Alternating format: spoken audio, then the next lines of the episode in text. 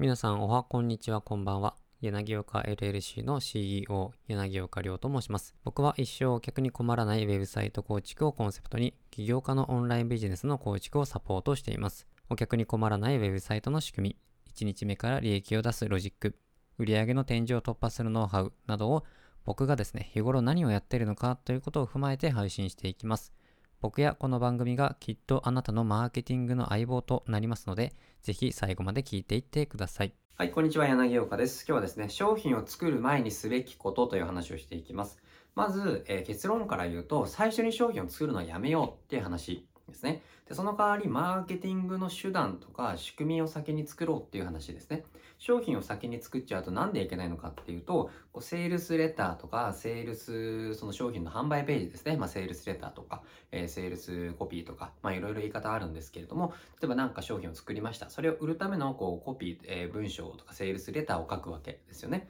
で、そのセールスレター、商品を紹介する、商品を売るための文章を書くときに、必ず壁にぶつかるんですよ。先に商品から作っちゃうと。まあ、どういうことかというと、このセールスレターを作っていくときに、この商品が欲しくなるようなこう書き方とか、その特徴とかメリットとか、そういったことを書いていって、まあ、あの、ダイレクトマーケティングで鉄板なのがこう特典をつけたりするんですよね。なのでこういった商品の、えー、あるとこを、えー、こういった特典がつきますよっていう部分だったらまだいいかもしれないんですけれどもこう書いていくうちにここの部分ってお客さんってもっとこういうのがこういう要素が欲しいんじゃないかっていうとこが結構生まれてくるんですよね。でそれが先に商品を作っちゃうとえー、完成してしまうとその後にもう一個付け足すとかいうのが難しいじゃないですか。でも先にこうセールスレターから作っていくとこういう要素が欲しい、こういう要素が欲しい、こういう要素が欲しいっていうところでこう欠点を補っていくようなライティングができるんですよね。そうすることによってその100%とは言いませんけれども、そのお客さんが欲しいと思ってるニーズを満たすことができるような商品を作りやすくなるわけなんですよ。なので、つまり商品から先に作ってしまうと、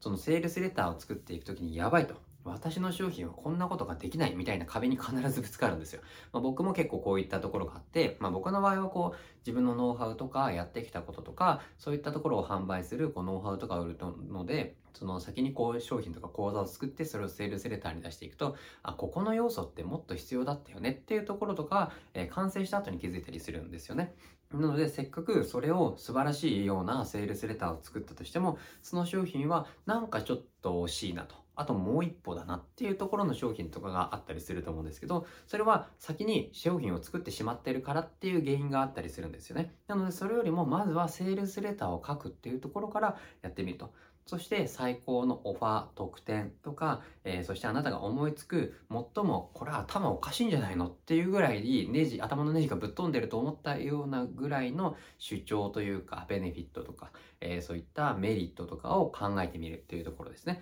で、あなたの想像力の限りを尽くして思いっきり思いつくまままずセールスレターを書いてみると。こんな理想な商品あったらいいよねみたいなところをもう最初に書いちゃうわけですね。で、これあったらもうお客さん絶対買うだろうみたいな、断る理由がないだろうみたいなセールスレターを先に作っちゃうわけですね。そしてそれが完成した時にあなたはやっとこれで商品がめちゃくちゃ売れるセールスレターっていうのを手に入れることができるわけですよ。なのであなたは最初にこう最高のセールスレターを作ってしまったらその次の仕事はそのセールスレターに書かれているそのセールスレターに見合うだけの商品を作るっていうところが次のステップになるんですね。もちろんこのやり方だと最初のバージョンはいいものが出来上がらないですけれども、ま徐々によくしていけばいいだけだったりしますね。で、あとは買ってくれた人にもこうなんだろうなバージョンアップしていきますとか、えー、購入者には無料でこうバージョンアップしていきますよみたいなところとか、まあそういったところでいいわけですよね。で、僕はですね、販売ページとか、そのセールスレターに記載されている素晴らしい内容、自分で言うならですけど、その、